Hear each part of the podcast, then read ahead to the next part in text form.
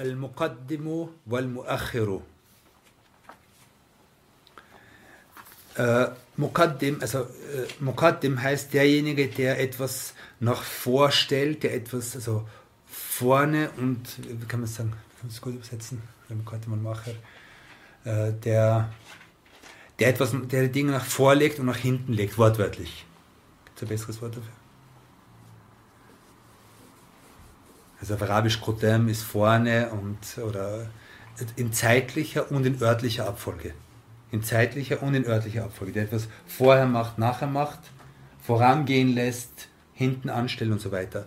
Und zwar es, äh, sind es beide äh, äh, sind, es, sind es Dinge, dass Allah, also beide Namen haben damit zu tun, dass Allah jedem Geschöpf von allen erschaffenen Dingen eine bestimmte, eine bestimmte zeitliche Folge zuweist. Also nicht nur, dass Allah uns erschaffen hat die Dinge erschafft, sondern auch er bestimmt, was zuerst kommt und was zuletzt kommt. Okay? Und das ist etwas, was mit Tachsis zu tun hat, mit, mit, mit dass Allah aus seinem Willen, aus seiner Macht heraus die Dinge zuordnet, genau ordnet, genau in eine richtige Reihenfolge bringt. Okay? Und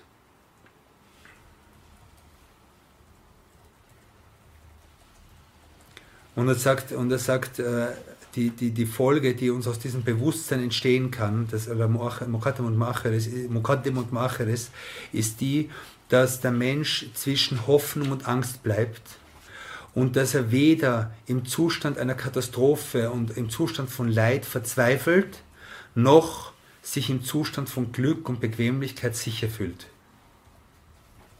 Weil Allah die Dinge,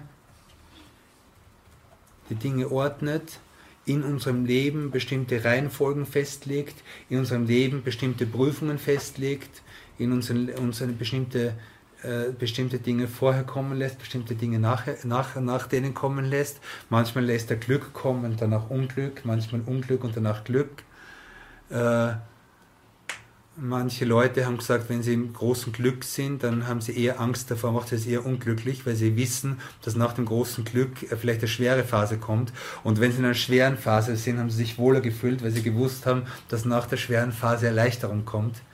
Und es gibt ein Hadith, in dem es heißt, äh, mit, mit halbwegs guten Senat, in dem es heißt, Intizarul al-Faraj Ibada. Das Warten auf Erleichterung ist ein Gottesdienst. Das Warten auf Erleichterung ist ein Gottesdienst.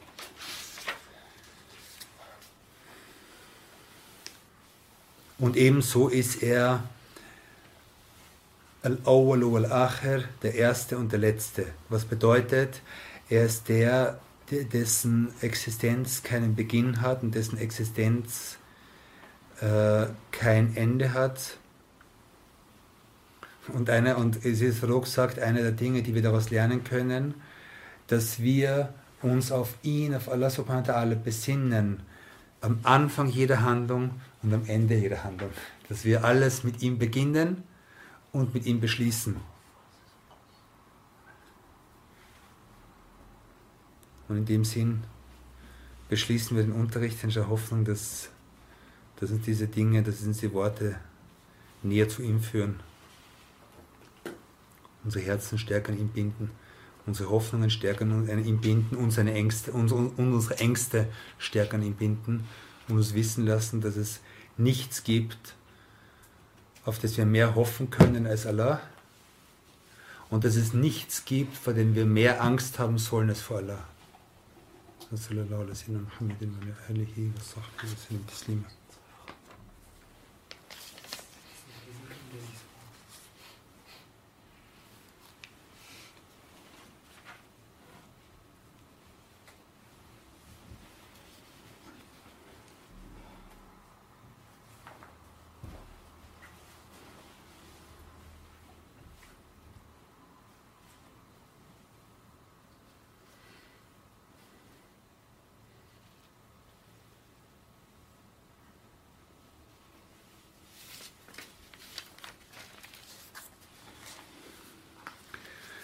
Die erste Frage bezieht sich daraus, da, darauf, äh, ist es Allahs Wille, was auf der Welt alles geschieht an Schlechten, an äh, Kinder, die sterben, an politischen Unterdrückungen und so weiter, an Kriegen und so weiter. Das ist eine Akida-Frage, die, die sehr weit führt und die man vielleicht, wenn man sich die, die Unterrichte von Charida und so weiter ansieht, die wir veröffentlicht haben, äh, wird es vielleicht klarer. Prinzipiell, es gibt äh, alles, was geschieht, ist Allahs Wille, aber nicht alles, was geschieht, geschieht zu Allahs Zufriedenheit. Allah befiehlt Gerechtigkeit, okay, und er lässt Ungerechtigkeit zu, weil würde, es, würde er es nicht zulassen, dann heißt es, dass die Ungerechten Allahs Willen und Allahs Macht übertrumpfen sozusagen. Und das ist unmöglich, weil dann würde es andere Kräfte, andere Mächte, andere Götter aus Allah geben. Er befiehlt uns Gerechtigkeit und er lässt Ungerechtigkeit zu von den Menschen, um sie letzten Endes im richtigen Leben, nämlich im Leben im Jenseits, wieder der Gerechtigkeit zuzuführen. Also jeder Ungerechte, jedes, ob das ein Einzelmensch ist oder ein politisches System oder ein Militär oder ein Staat, was auch immer, äh, denen wird die Möglichkeit gegeben, jetzt ungerecht zu sein.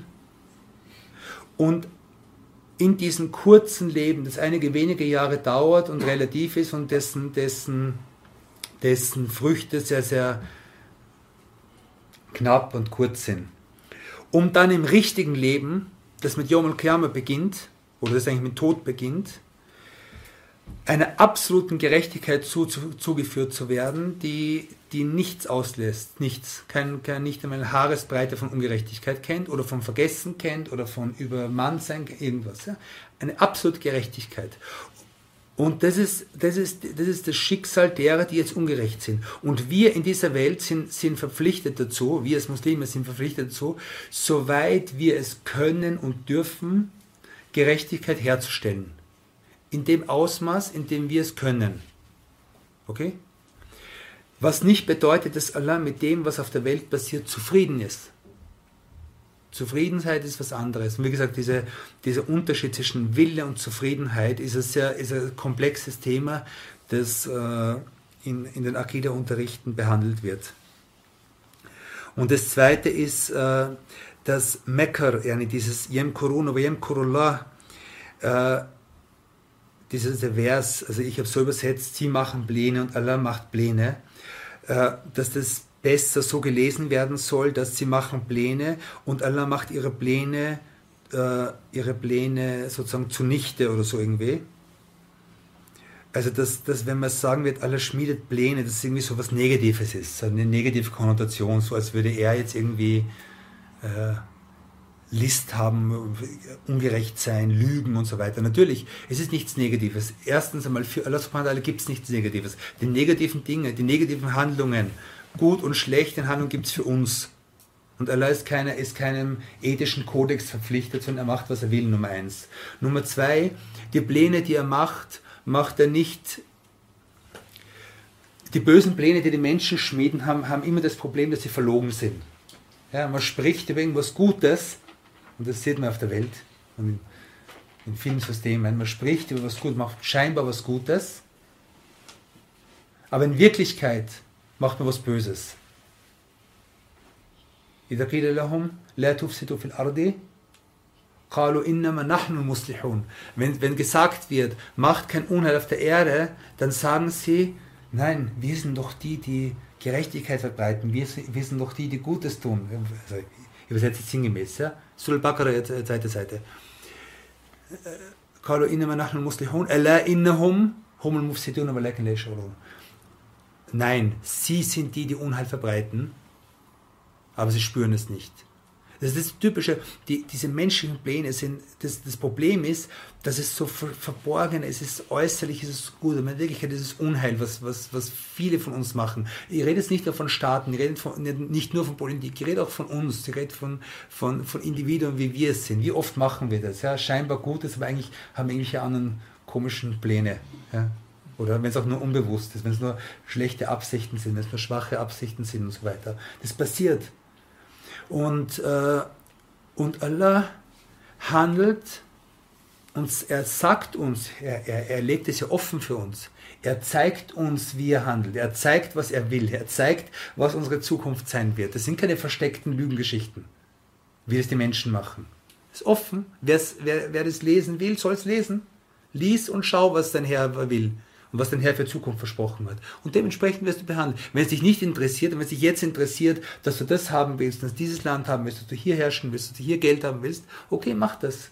Aber letzten Endes äh, wird, ein, wird, wird, wird, wird, das, wird ein richtiges Leben schlecht aussehen, wenn du es nicht ernst nimmst, was, was Allah von dir will.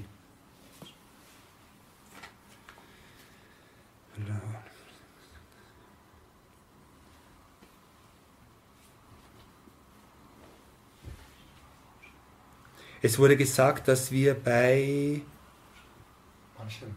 bei manchen nicht kompetent genug sind, um einzuschreiten.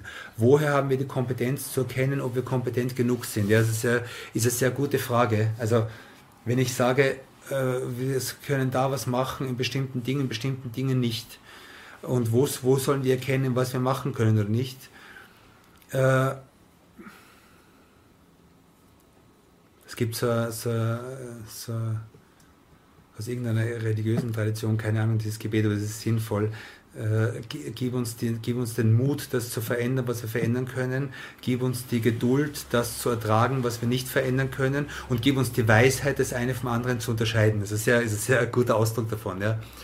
Äh, aber natürlich, hier, die, die, Frage ist noch, also das ist eine allgemeine Sache. Es ist natürlich schwer, praktisch zu entscheiden, okay, wo sind wir jetzt kompetent und wo nicht? Wo können wir jetzt uns Ungerechtigkeiten auf der Welt beseitigen und wo nicht? Oder sitzen wir einfach da und sagen, ach, ich kann eh nichts machen und ich, ich, ich spreche ein bisschen mit meinen Freunden, es wird schon gut sein so. Äh, das ist nicht sehr schwer. Ähm, aber wir haben, natürlich, äh, wir haben natürlich eine Richtlinie. Fragt die Leute des Wissens, wenn ihr nicht wisst. Wir müssen uns an Leute wenden, die Wissen haben. Wir müssen uns vor allem an Leute wenden, die die Offenbarung kennen weil die Offenbarung ist, ist, die, ist, die, Richt, ist, die, ist die Richtschnur dafür. Und äh, wir müssen es an, an, diese Leute, die, die Leute, die Offenbarung kennen und die Leute, die auch die, die Situation auf der Welt verstehen. Und solche Leute muss man suchen. Ich sage, ich, äh, das soll unser Bestreben sein. Und und wir sollen auch gemeinsam und möglichst vernünftig und möglichst äh, mit sinnvollen äh, Dings uns beraten und entscheiden, wo wir etwas machen können, wo nicht.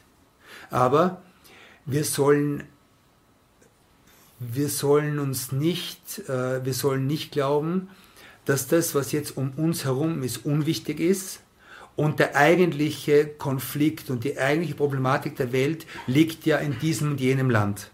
Und das, wenn, wenn dieses Land nicht im Frieden lebt, dann können wir hier nichts machen.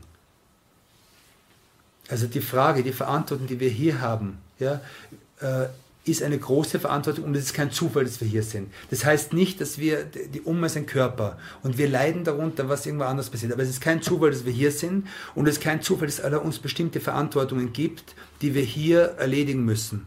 Und wenn man seine Kinder nicht mehr, und das, ich kenne viele solche Beispiele, wenn man seine Kinder nicht mehr erzieht, weil man den Konflikt XY, der 5000 Kilometer weiter ist, äh, unbedingt lösen muss, dann wird man sehen, dass sowohl die, die, die, die, Kinder verloren gehen, als auch der Konflikt in 5000 Kilometer Ferne sich nicht löst, sondern vielleicht noch viel schlimmer wird.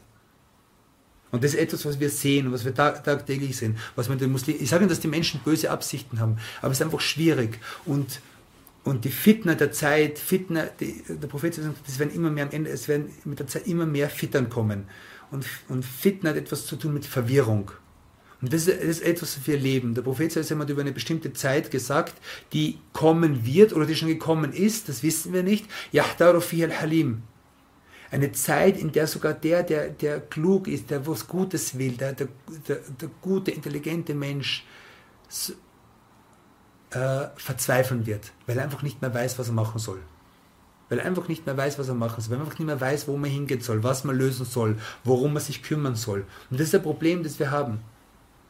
Und letzten Endes ist die, ist die, ist die, die Antwort darauf liegt nicht bei meinen Emotionen, dass ich jetzt für das eine oder für die andere Sache eine stärkere Emotion habe, sondern liegt letzten Endes in, in dem, dass wir uns zu Allah wenden und ihn bitten, uns zu zeigen, was richtig ist und was wir zu tun haben und uns an die Leute des Wissens wenden und von denen äh, äh, einfach Ratschläge holen und uns auch untereinander beraten und den anderen ernst nehmen, nicht nur meine eigene Position ernst nehmen.